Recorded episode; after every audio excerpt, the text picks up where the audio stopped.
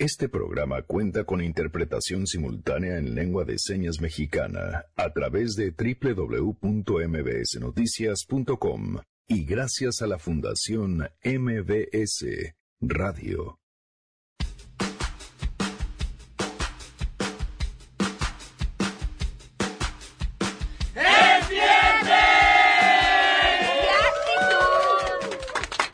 Conocer Sangre Azteca está ya aquí. A nuestros amigos de EXA, que la verdad tienen una super actitud para venir a gritar. Muy bien. Esa es la actitud, es la juventud, lo traen en la sangre. Y a Jaime Morales, que también se vino a gritar. Sergio Zurita, que nunca falta. Gracias, Sergio. Con esa actitud arrancamos este viernes. Ya les dije, Sangre Azteca va a estar con nosotros. Vamos a platicar también sobre la situación actual de los migrantes. No, yo quiero llegar a Luciana, primeramente Dios, que Dios me va a poner un, buen trabajo. Yo le pido a Dios que me ponga un buen trabajo, un buen trabajo para superarme y sacar adelante mis hijos. El análisis de Rashabot y mucho más. Arrancamos a todo terreno. MBS Radio presenta A Todo Terreno con Pamela Cerdeira.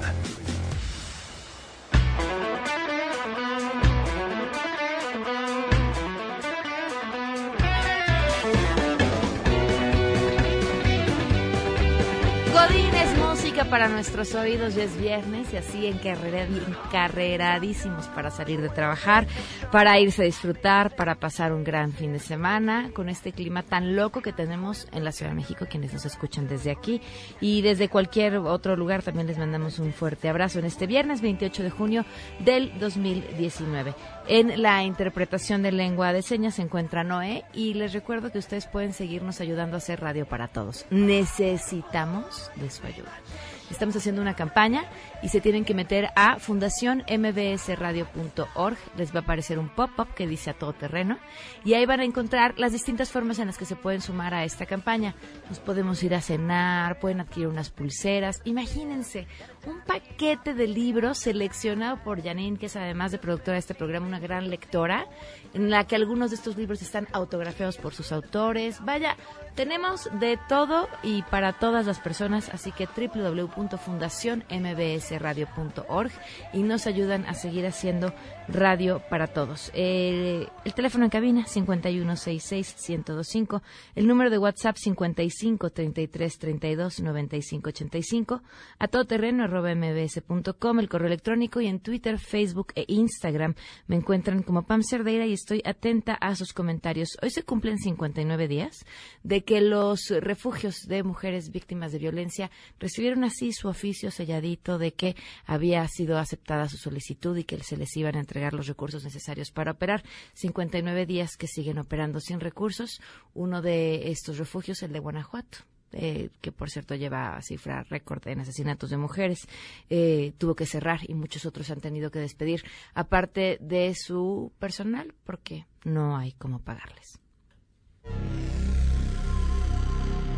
Llegué al refugio porque, em, pues, tengo, tenía una pareja violenta, alcohólico, eh, y pues recibía golpes, amenazas de muerte, amenazas con arma de fuego hacia mí y hacia mi hija.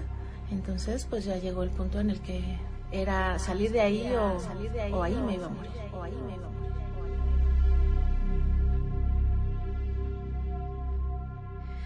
59 días y bueno, pues mientras tanto seguiremos contando, esperando que pronto podamos dejar de hacerlo.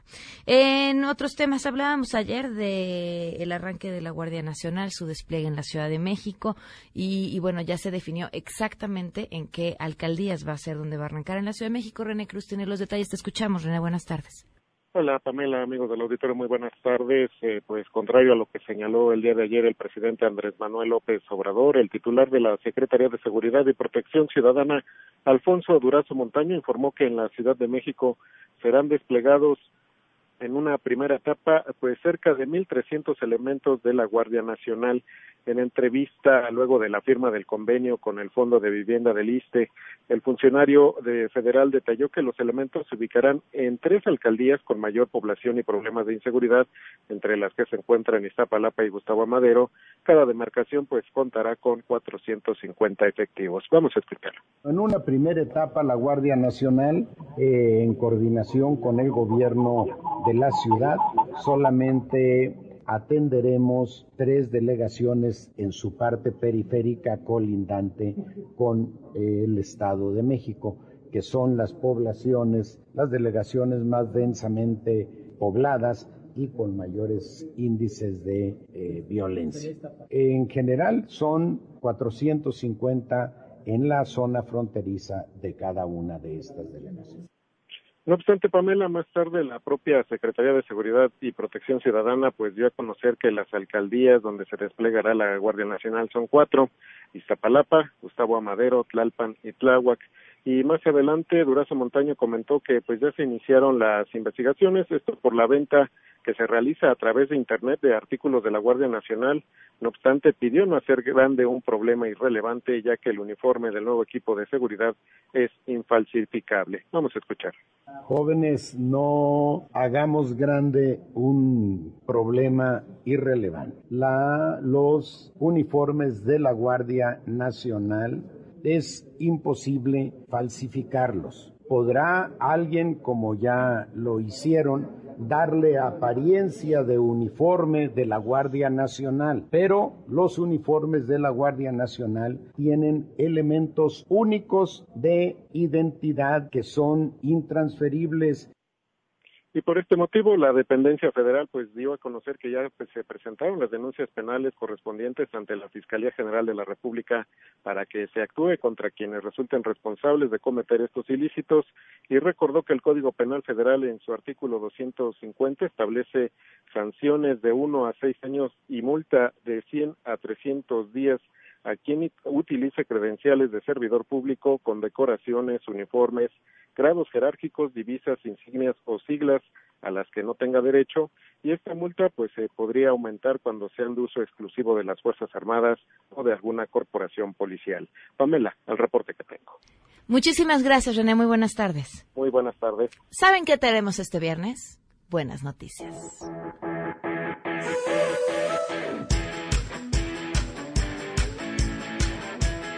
Le agradezco muchísimo a Jaime Morales, subsecretario de Derechos Humanos del Gobierno de la Ciudad de México, que nos acompañe. ¿Cómo estás? Muy bien, Pamela, muy contento porque no solo es el mes de la diversidad, sino estamos a un día de la marcha del orgullo de la diversidad sexual. Este sábado 29 a las 12 del día arranca desde el Ángel de la Independencia. Y desde el gobierno estamos muy contentos porque les vamos a apoyar, vamos a colaborar, vamos a tener 12 stands de los servicios que presta la ciudad para todas las personas, pero específicamente ahora este, eh, señalar lo que es para las personas de la diversidad sexual. ¿Cómo? Mira, hay dos cosas que creo que son muy importantes. El registro civil. Ok. El registro civil que para los cambios de identidad de sexo es un trámite sencillo y sobre todo es un trámite gratuito y hay, la, eh, hay como siempre organizaciones que, que dicen, no, yo te acompaño y se te va a hacer más fácil. No, de ninguna manera. Es, te metes a internet, buscas el sitio, ves los documentos, haces tu cita y haces tu cambio de identidad. Y en esta ocasión hay tres módulos del registro civil para apoyar esto. Y como algo muy curioso, vamos a tener también módulos del Infonavit. El Infonavit este, saca del closet este, a los a los créditos para matrimonios conyugales. Siempre estuvieron ahí, pero nunca lo dijeron.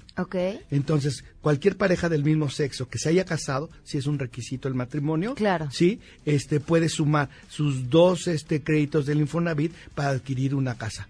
Entonces, los pusimos uno al lado del otro, te casas y pasas por tu crédito. Ok. ¿no? Y la otra cosa que, que es muy simbólica es que en los edificios del espera, gobierno... espera, ¿se van a poder casar ahí o es el módulo para No, pedir información? se pueden casar. ¿Es en serio? Sí. Ok. Sí, sí, ya es...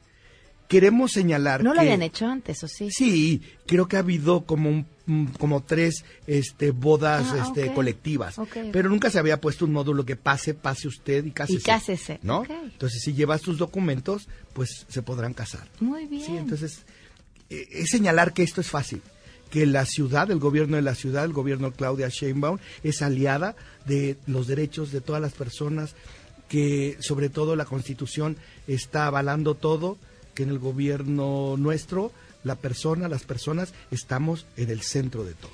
¿Sabes cuántas personas esperan? Yo creo que alrededor de 450 mil personas. Sigue siendo la marcha más grande que recorre este, las calles de la Ciudad de México y del país. Y la más bonita. Sí, es la más bonita. Realmente es, es, un, es festiva, es de reclamo, es una marcha ciudadana que hemos venido ganando los ciudadanos. Yo ahora estoy de este lado, pero es una marcha que los ciudadanos, recuerdo la tercera marcha, no éramos más de 500. ¿Hace cuánto fue la primera marcha, sabes? La primera marcha hace 41 años. Hoy se, eh, se marcha en la 41 ocasión. 41, un nombre, número simbólico, ¿no? Que habla de aquel baile de los 41 mm. en 1901, que de ahí empezaron a denostarnos, ¿no? En lugar de pensar que había sido un abuso, llevarlos hasta el exterminio, parecía que era simpático ser los Jotos, los 41, ¿no? Entonces justamente ahora se reivindica ese número, el 41, y el 41 es con orgullo.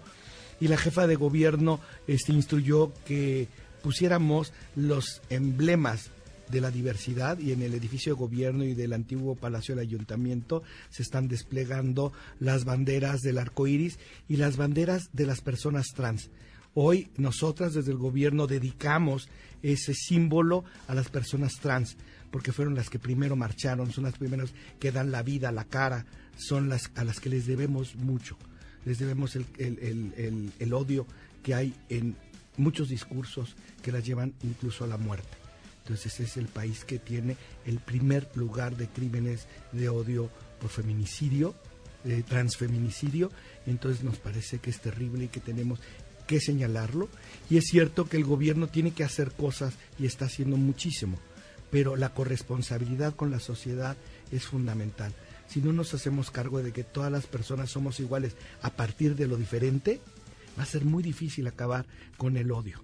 Ayer te digo, y perdón que te lo pregunte así de bote pronto, pero creo que puede ser interesante también para el público. En un grupo discutíamos sobre los medios que han eh, dado espacio a Mauricio Clark y si esto debería o no ser así. Y bueno, yo me preguntaba, sobre todo porque en el fondo cuando uno dice no le abran el micrófono a alguien, pues también podríamos estar hablando o no de, censura, de censura.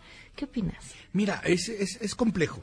Primero, la libertad de expresión debemos de garantizarla por sobre todas las cosas. Pero creo que cuando llevas, y ya lo sabes, un, un discurso de odio per se, no debemos de abrir ni el micrófono ni las cámaras.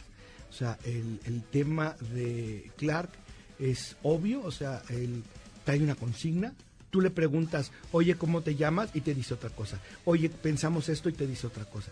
Entonces, cuando alguien no va a hacer un diálogo, no va a intercambiar ideas, no creo que se deba de abrir un discurso de odio, que ese discurso de odio lleva a la tortura y lleva a la muerte.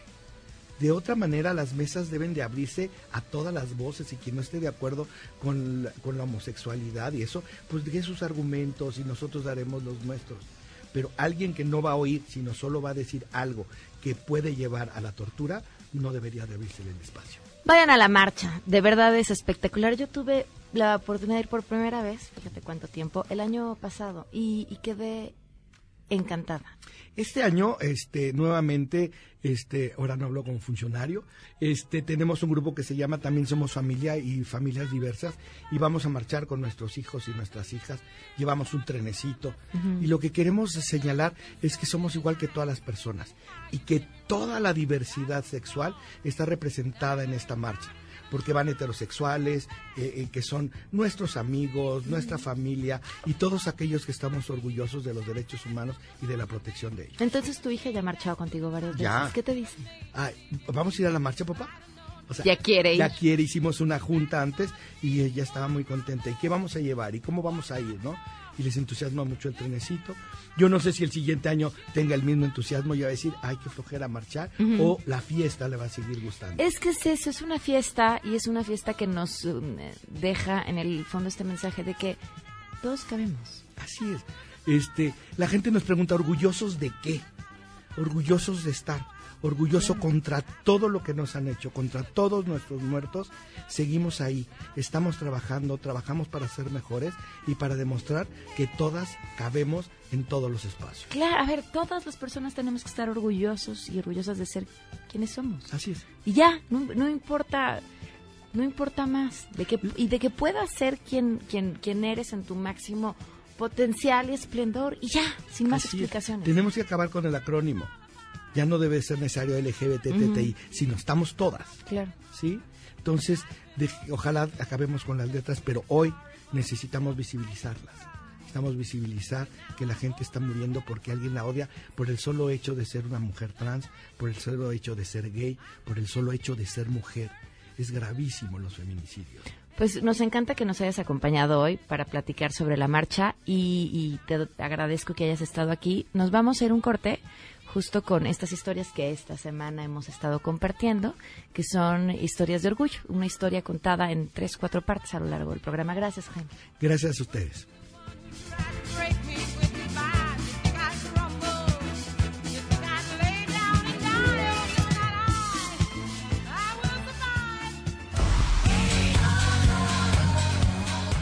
'Cómo me di cuenta? Sucedió a los 28 años. Yo, de hecho, la verdad es que nunca supe.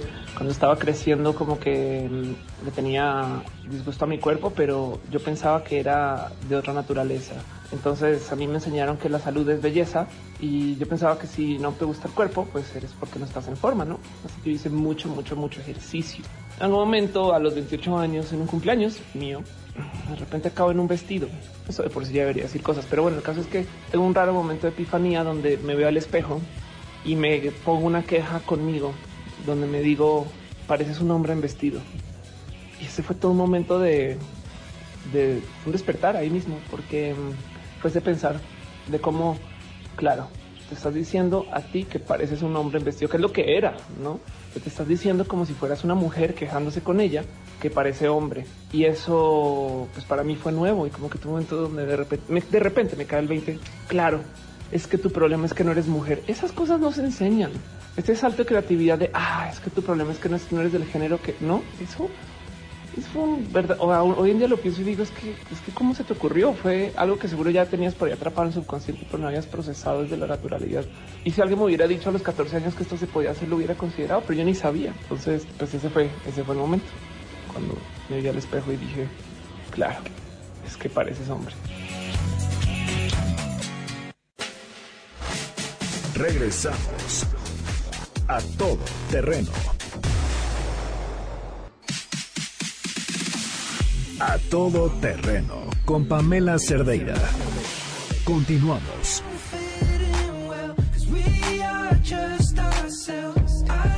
12 con 25, continuamos a todo terreno. El lunes se cumple un año del triunfo de Andrés Manuel López Obrador, lo que mm, llevará a la creación de algo muy extraño, como un informe de medio gobierno. Esra Chabot tiene la opinión de lo que ha pasado en estos meses. Esra, ¿cómo estás? Muy buenas tardes. Hola, ¿qué tal, Pamela? Muy buenas tardes y buenas tardes al auditorio. Pues sí, es cierto, se cumple algo así como que un año del triunfo, medio año de gobierno. La verdad es que el primero de julio, Andrés Manuel López Obrador comenzó a gobernar este país. Como va a terminar antes del primero de diciembre, pues se adelantó, por supuesto, dentro de cinco años terminará esta gestión y estaremos hablando básicamente de lo que representa, ellos dicen, un cambio de régimen. Y eso fue lo que trataron de hacer desde un momento. Creo que las señales fundamentales de esta administración han sido el intento, uno, de romper básicamente con esta línea, digamos, eh, de consenso que existía a partir de la década de los 90 con respecto a qué se quería hacer con el país. Desde el tiempo de Miguel de la Madrid, esto comenzó en medio de una crisis económica brutal a tratar de modificarse. Salinas, Cedillo, en medio de crisis. Después, por supuesto, la alternancia Fox-Calderón, el retorno del PRI con Peña Nieto. Esto guiaba en términos de un proyecto de país en algo que pues le llaman neoliberalismo, no que era, era o es no más que pues la globalización insertada en un país en donde la mitad del país del centro para arriba se incorporó a él del centro para abajo quedó hundida en el atraso y la miseria. Y bueno pues a consecuencia de muchos factores que no es el momento de analizar finalmente López Obrador logra el triunfo hace un año, prácticamente el lunes será un año de este, de este triunfo, y a partir de ello, pues lo que consigue hacer es precisamente meterle freno a ese tipo de reformas. Y el símbolo fundamental de, ese, de, esas reformas o de este cambio que se logró finalmente en el sexenio Peña en la reforma fundamentalmente la energética y después, por supuesto, la propia reforma financiera y la reforma laboral y la educativa, a la que ya le metieron freno, bueno, pues fue es el tema del aeropuerto. Y lo que hicieron es que convirtieron un proyecto productivo, más allá de corrupción o no corrupción que tendrían que haber demostrado, convirtieron el tema del aeropuerto en el símbolo del rompimiento del régimen. Lo echaron para atrás y a partir de esto echaron para atrás también todo un proyecto de inversiones y ahí están los resultados. La inversión es básicamente hoy inversión fundamentalmente en lo que podríamos llamar inversión fija bruta, o sea, fierros, inversión real, pues estás prácticamente en cero. Tanto el sector eh, público, que pues no tiene recursos y si los tiene no sabe cómo gastarlos todavía, está en el proceso de aprendizaje, y por otro lado, el otro está totalmente parado. Lo que sí tienes es una fuerte inversión en lo que se llaman valores financieros, esto porque México sigue teniendo lo que se llama el grado de inversión, tasas de interés que son altísimas frente a lo que dan en Estados Unidos y en esta comparación de riesgo país con estas tasas, pues ahí está la inversión y por ello el dólar se mantiene en esos niveles. Inversión, crecimiento, no, no lo han logrado, han logrado desmantelar una parte de lo que ellos consideraban pues instituciones ligadas a la corrupción y que no las han podido sustituir por otras, entregan dinero directamente, no tienen resultados inmediatos y chocan entonces con esta idea de por un lado brindar servicios a la comunidad, a la sociedad como tal, y por otro lado, dejar fuera por este proceso a cientos, si no es que a miles de gentes que hoy simplemente eh, tenían acceso a determinado nivel de vida por los servicios de salud, por el programa progresa, que prácticamente ya fue desmantelado y que pues de una u otra manera o prospera como se llamaba ya y que pues a partir de ahora en un año pues están hablando de eso de una transformación del país que bien a bien no consigue todavía definir claramente el rumbo y si lo quiere definir pues los medios no son precisamente los adecuados cuando pues hoy allá en Osaka, en Japón, están todos los mandatarios del G20 de los países más importantes del mundo, en donde estamos nosotros, pero nuestro presidente no se encuentra ahí, Pamela. Eh, Esra, vaya seis meses, y justo terminando con esto que dices, en donde está Marcelo Ebrard, pero no el presidente, eh, no es vaya, no es el presidente, pero no es una quizá representación más adecuada eh, para los momentos para los que estamos? Bueno, pues eh, no lo sé, yo no quisiera entrar en el debate de si Marcelo tiene una mayor capacidad en términos de conexión y con, con los demás gobernantes, si tiene un lenguaje, si conoce el, idioma, que si habla inglés y puede comunicarse, pero esta es una reunión de jefes de Estado. Marcelo no tiene acceso a muchas de las reuniones, está allí en la foto, la foto, pues eso es parte un poco de la del folclore del del, juego ahí, de quién se, fotografía con quién, y quién aparece y, cómo se hacen las parejitas. Pero en términos reales y concretos, el acceso a tomas de decisiones, a poder presentar opciones reales de país, llega un momento en donde, pues no, Marcelo no tiene acceso a ello porque es un secretario de Estado, es el único. Los demás son jefes de Estado, presidentes, y entonces estás fuera de la jugada.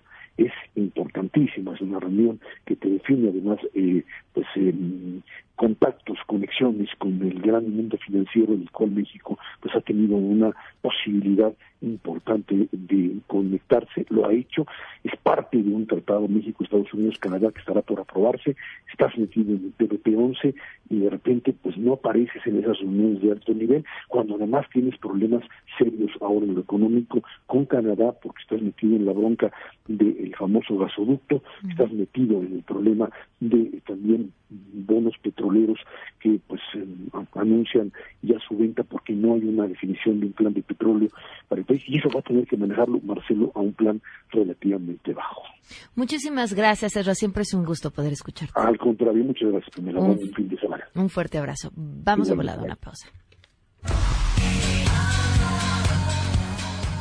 Luego acerca del que hice, pues fue muy rápido. Desde ahí en adelante como que comencé a sentar cabeza de eh, cómo se enfrenta esto, investigar qué son las transiciones, cómo se llevan. Y pues ponle que pasaron seis meses mientras dudaba qué hacer y qué no hacer y por dónde ir con esto, pero pues la decisión fue tomada muy rápido después. Pues la verdad es que yo soy transnacional, entonces yo he cambiado muchas cosas de mi vida de todos modos. Como que pensaba, pues esto igual y a lo mejor se lidiará de algún modo inteligente, pero yo voy a enfrentarlo con sacarlo lo más rápido, lo más rápido posible de, de mí. Y pues sí, no mucho tiempo después ya estaba usando faldas para ir a al trabajo, a mi empresa y la es que salí del closet como rápido. Fue muy bonito el día saber porque me trajo mucha paz inmediata. Regresamos a todo terreno. A todo terreno con Pamela Cerdeira. Continuamos.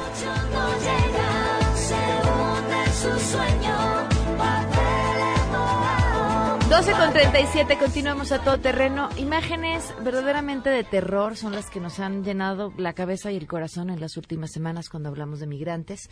La nueva política migratoria, pues eh, forzada por un tema político estadounidense en realidad, eh, nos tiene parados en un lugar bien incómodo, en un lugar que si bien quizá México había estado antes, eh, no había sido así de aceptado desde el gobierno, ¿no? Porque porque sabíamos que nuestras autoridades migratorias tampoco hacían muy bien las cosas, pero ya no desde el discurso original, desde el aquí está y vamos a poner a la Guardia Nacional y vamos a hacer una barrera y no los vamos a dejar pasar, lo que híjole, complica todavía mucho más las cosas. Le agradezco enormemente a Eliana Rubalcaba, presidenta del Pozo de Vida y miembro del Consejo Ciudadano del Instituto Nacional de Migración, que nos acompaña. Gracias por estar aquí. Muchas gracias, Pamela. Es un placer. Bienvenida. Y a Paris Lezama, director ejecutivo del Pozo de Vida. Gracias por acompañarnos, Paris. Gracias, gracias. ¿Cómo ven las cosas? Híjole, si bien es cierto, eh, bien lo dijiste, es un, es un lugar incómodo. Es un lugar muy incómodo porque, por un lado, tenemos el tema humanitario, el tema que sabemos que la gente no migra, mucha de la gente no migra porque quiere migrar, migra por las condiciones de su país, pero también por otro lado tenemos a un vecino que nos está prácticamente imponiendo ciertas políticas. Eh, yo en lo personal y desde el Consejo hemos, hemos tratado de dar, de dar eh, soluciones a esto y realmente ha sido un poco complicado porque el anterior comisionado decidió renunciar el nuevo comisionado no nos hemos podido sentar con él porque está muy en el tema de este la frontera que eso eso para nosotros sí es un poquito grave no porque es es somos los consejeros somos consejeros que vemos las cosas desde otro punto de vista somos activistas hemos apoyado el tema migración y en algún punto conocemos cómo se mueve la migración. Entonces ahora que vemos un tema de eh, un acuerdo que hace relaciones exteriores sin meter a gobernación, pues sí nos da un poco, pues nos, nos da una sensación de qué es lo que está pasando. Relaciones exteriores ve el tema económico, por supuesto, pero gobernación ve el tema de movilidad humana. ¿Hay obligación de reunirse con el Consejo más allá de la obvia? Sí. ¿Está reglamentado? Está reglamentado, sí. ¿Desde hace cuándo tendría que haber? Eh, bueno, ahorita realmente, el nombramiento es reciente. Estamos ya gestionando la, la, reunión. Todavía, bueno, del personal del, del consejo está gestionándola. Todavía no nos la dan. Que esperamos en los próximos días ya tener, tener, tener, sentarnos con el nuevo comisionado y poner, pues prácticamente en la mesa lo que, pues nosotros vemos. Ya nos sentamos con la unidad de política migratoria, que ahorita estamos viendo el tema muy, muy concreto de infancia de rutas de niñez. ¿Qué está pasando con ellas? Es un tema muy grave también, porque estamos hablando de que en las estaciones migratorias no pueden estar alojados los niños, no pueden, los niños no acompañados, eh, en algunos de los casos los están repatriando. ¿Y los están repatriando a dónde? En el caso que nosotros vemos de trata de personas, no queremos pensar que los están repatriando hacia un tema de trata de personas a su país de origen. Entonces sí estamos viendo ahorita justo las rutas con la Unidad de Política Migratoria y con otros organismos que como es el de la red de redes, el de IMUMI, que todos ellos están apoyando y hemos estado trabajando el tema de infancia. Paris, justamente ese era el tema que me comentabas cuando hablábamos por teléfono. Nos preocupa el tema de trata de personas en la migración y en lo que se está endureciendo la política migratoria. ¿Por qué? ¿Cómo sucede? Pues mira, llevamos ya seis años eh, detectando víctimas de trata dentro de estaciones migratorias y pues cada año detectábamos alrededor de unas 20, 25 personas como víctimas de trata. ¿Cómo llegan estas víctimas de trata a las estaciones migratorias? Pues ellas son captadas por los tratantes y son movidas, son llevadas en, pues en grupo o a veces pareciera algo muy inocente, pero cuando empiezas a indagar más en la historia de la persona te das cuenta de los indicadores de trata de personas. ¿Son captadas en su proceso migratorio o son captadas desde su lugar de origen? Ambas. Ok. Ambas. Algunas veces son en el camino y alguien se acerca y entonces empieza todo el enganche y ya son llevadas en grupos. Ahorita te voy a contar una historia que está pasando reciente, nos tocó hace unas dos semanas, no semana y media. Pero lo más alarmante para nosotros es que en los últimos cinco meses hemos detectado una víctima. Entonces, cuando debimos haber ya detectado como 15 o 10 Ujú. mínimo, hemos detectado una. Para nosotros eso puede ser un indicador no de que disminuyó la trata. ¿no? Mm, Si me dices que durante seis años pasó algo y ahorita ya acabamos con la trata de personas y por eso detectamos una, pues no la compro. Yo no creo que haya dejado de existir el problema. ¿Qué Lo crees que haya pasado? Creo es que no estamos deteniendo a las personas correctas. Aunque el Instituto Nacional de Migración seguía operando la detención migratoria cuando habían comentado que ya no, que iban a hacer las visas humanitarias, etcétera, seguía habiendo detención migratoria, pero se estaba deteniendo a personas que no estaban en riesgo.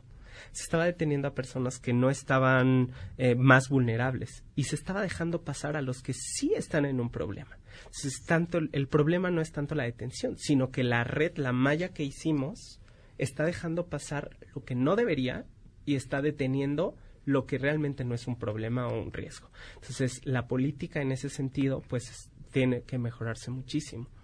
Entonces, realmente la trata de personas sigue estando vigente en la migración y el problema es que ya no los estamos detectando. Decías, eh, esto es eh, muy sutil y te das cuenta una vez que conoces la historia, sobre todo de estas mujeres. ¿Podrías darnos un ejemplo? Mira, por ejemplo, te decía, hace una semana y media conocimos a una mujer que iba con sus dos hijas. Hubo una redada del, de, pues, ella dijo que era del ejército. Entonces, alguien sale y le dice, ¿sabes qué? Vente, te, te escondemos. Entonces se trajeron a un grupo de migrantes a una casa. Los metieron a la casa y pusieron seguro en la casa. Es decir, que había como unos 40 o 50 migrantes ahí. No los dejaban salir, estuvieron ahí como tres, cuatro días y poco a poco iban sacando a las, a las niñas. Ella iba con sus dos hijas, tenía mucho miedo. Entonces, eh, después de esto, hay un operativo. eh, los encuentra la policía municipal, ni siquiera la federal, nadie. Solo los encuentra la policía municipal, los dejan libres y los entregan a migración.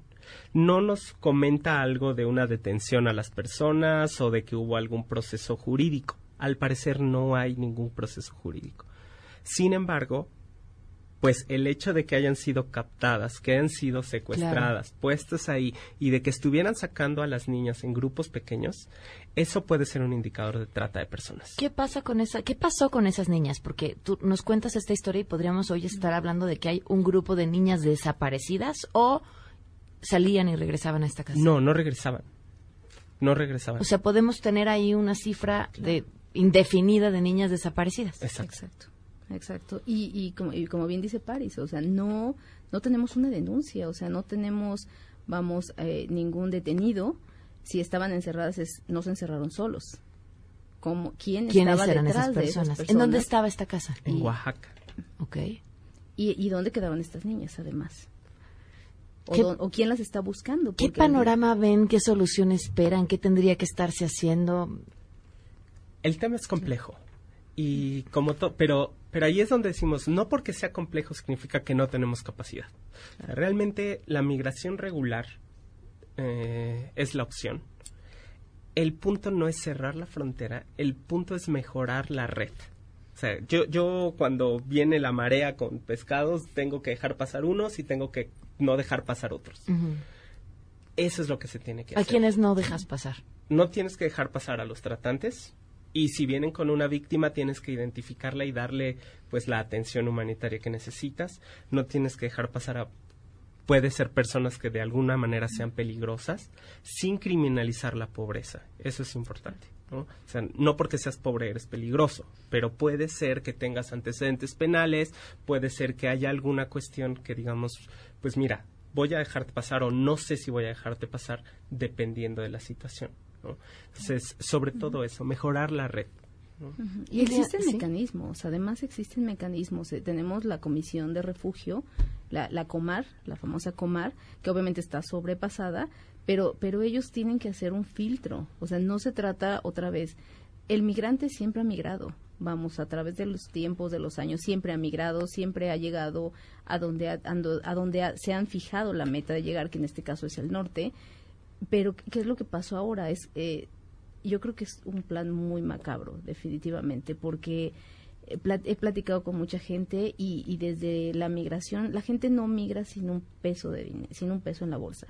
Por eso es que el migrante también era atractivo para los secuestros y para el robo, porque tenía siempre una red en los Estados Unidos o una red en, en el tercer país y venía con el poco o mucho dinero que podía haber vendido su casa, su terreno, lo que tuviera. Ahora, ¿cómo es que llega tanta gente con una mochila y sin aparentemente un peso? Alguien lo está fondeando. ¿Y quién los está fondeando?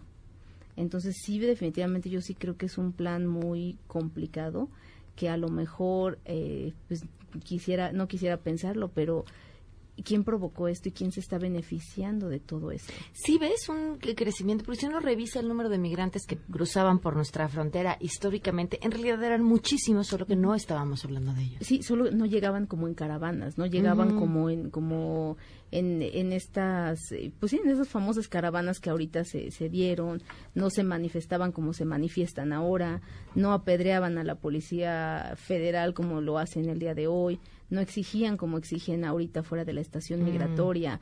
Vamos, es otro tipo de migración, que esa es la migración que, que nos está preocupando, que, que si bien es cierto, hay que regular. O sea, no se trata de cerrar o abrir fronteras, sino de regular. Sí, y aquí creo que son dos cosas, porque en noviembre del año pasado, Marcelo Ebrard, antes de tomar la posesión, él es el primer funcionario que reconoce el nivel de la migración y él dijo, hay entre 400 mil y 500 mil migrantes cruzando cada año el dato oficial antes era 200 mil. Ok. Entonces, Ebrad magnifica el dato y dice si es tanto. El problema actual es que esa cantidad está cruzando en los primeros cinco meses del año. Ok. O sea, en los primeros cinco meses ya cruzaron 500 mil migrantes a México. Si sigue así, vamos a llegar a un millón o más. Les agradezco enormemente que nos hayan acompañado y por supuesto la invitación a que regresen, porque bueno, tenemos que seguir hablando de esto. Muchas gracias. Gracias. Vamos a una pausa y volvemos. Pues acerca del cómo lo vivo hoy, espectacular. Para mí es un privilegio ser trans. Me encantaría que más gente se cuestionara su sexualidad o su identidad de género o quién es en general, ¿no? La verdad es que hay mucha gente que anda por la vida como el piloto automático sin cuestionarse nada. Y eso yo creo que pues, hace que la gente viva con frustraciones, ¿no? Como sea, hoy me vivo espectacular y, me encanta ser quien soy. La verdad es que me da algo muy especial y me ha enseñado lo que, o sea, de todo, de todo. Para mí es muy bonito esto. Ojalá más gente viviera en la diversidad. Pero bueno, en cuanto a mí, es mi fuente de alegría. Regresamos a todo terreno. A todo terreno con Pamela Cerdeira. Continuamos. Ladies and gentlemen, señoras y señores, ha llegado el momento de presentar con orgullo el galardón a lo más selecto de la semana. Los premios de la semana en A Todo Terreno. Bienvenidos, Sangre Azteca está aquí. Tenemos un chorro de nominados, más nominados que minutos, así que vamos a arrancar nuestra primera nominada, Renata Turrent. Ella invitada al espacio de la Maroma Estelar, del cual platicábamos ayer. Eh, bueno, esto fue lo que pasó, escucha. ¿Tú también los ves como una secta? Sí, o sea, yo en general creo que la educación privada lo es y mantienen toda su, su ideología neoliberal y todo lo que no sea neoliberal es rupestre y no, no, no, no, no es científico. Y es un mantra del neoliberalismo del día uno y de colonialismo y de normalizar estas, estas relaciones de poder y, y, que las élites tienen que tener el poder porque ellos sí saben y ellos sí, sí conocen la ciencia y ellos sí entienden los números. ¿Tú dónde estudiaste la carrera? Yo en el TEC. Con todo y esa maravillosa edición, Sangre Azteca. Cuando tú hables de educación e instituciones y les des tu opinión para hablar de ello. Te acuerdas de mí, no me menciones. No quiero oírte decir lo que no quiero. Y si quieren saber de tu egresado, yo les voy a decir una mentira. Les diré aquí en el TEC no has estudiado, que no sé yo de ti, ni registro hay aquí. Por aquí no has pasado. Oigan, Sangre Azteca, vámonos con nuestro siguiente nominado, presidente del Salvador. Se ostentó por algunos días en su cuenta de Twitter como, o sea, sí, ¿qué pongo en mi biografía? ¿Qué, pongo? ¿Qué puedo decir? El presidente más guapo y cool del mundo mundial. Eh, pues ya, ya la quitó, ya la cambió, pero bueno, esto merece una canción. ¡Qué bárbaro! ¡Qué guapo estoy! ¡Qué bárbaro! Ni yo me la creí, ni yo me la creí. ¡Qué bárbaro! ¡Qué guapo yo soy! ¡Qué bárbaro! ¡Qué chulo amanecí! ¡Qué chulo amanecí! Yo soy el guapo presidente, que modesto he sido yo. Yo no creo que ha sido otro más bonito porque yo. De Salvador, de ahí yo soy, qué guapo estoy. Ni yo me la creí, ni yo me la creí, qué lindo soy, qué bonito soy, como me quiero. Ah, ah, ah. Si me muero, ah, ah, jamás me puedo olvidar. ¡Ay! Siguiente nominada. Cosas que no le preocupan al presidente Andrés Manuel López Obrador, Pati Navidad. Pati Navidad hizo una, emitió un posicionamiento político retirándole su apoyo al gobierno del presidente Andrés Manuel López Obrador. Nosotros le cantamos a Pati Navidad. Lo intenté todo cuando en campaña coincidía contigo en todo. Ya está en el Twitter expresé hacia ti mi apoyo. Ya no te apoyo, no hay más apoyo, pero no más me he dado cuenta que nuestro camino ya no es igual. Y con respeto no me retiro de apoyar. Igual que más te da, no sé si te da igual, no hay más apoyo. Qué bonito, sangre azteca. ¿Qué les preocuparía más? ¿Que les dijeran violadores o que tienen mal gusto? Que tenemos mal gusto. ¿Cómo? Ah, perdón, violadores. ¿Violadores? Bueno, pues sí, tú ya te pareces a Trump. Justamente así, recientemente una acusación por violación que llegó a las puertas de la Casa Blanca. Y bueno, pues Donald Trump dijo, lo diré con gran respeto. Número uno, así como si hubiera sido tú. Ella no es mi tipo. Número dos, nunca sucedió. ¿Es en serio? Pues es que sí, Así, no te acusan de violar y... No, a ella no. O sea, ¿qué es eso? Hay que tener buen gusto. primero. No, es una patanería. De- son, son respuestas de gente de... Hijo, de quinta. Vamos a cantar. De, de modo que tú les dices que solo estoy inventando y presumes de estar sin pendiente, pero por dentro recordando. Hasta crees que solo fue pasado y que na- nadie me va a creer. Para ti no pasó nada, para ti no pasó nada, pero se tiene que saber. Porque ahora me pregunto qué es lo que te hace creer. Ayer me tenías en tus brazos y hoy no soy tu tipo de mujer. Qué poquita memoria tienes, que te crees lo que no es. Dime quién te dijo tal mentira. Dime quién te dijo tal mentira, ni siquiera tu mujer. Ay, yo estoy muy triste porque ya se nos acabó el programa y miren, se nos quedan así en el tintero. No tiene mucha ciencia gobernar por parte de nuestro presidente, Claro. el Pato Zambrano lanzándose para ser gobernador de Nuevo León, este un operativo falso de la Fiscalía General del Estado de México y las personas que hicieron por horas una fila para comprarse una hamburguesa, las ventas de las insignias de la Guardia Nacional, digo por si quieren una para el disfraz de Halloween o algo así, este y, y los comisionados federales del Instituto Nacional de Migración que recibieron uniformes tallas extra se nos quedaron. Adiós, se quedan en mesa para todos. Gracias, Gracias. Sí, señor. MBS Radio presentó A Todo Terreno con Pamela Cerdeira, donde la noticia eres tú.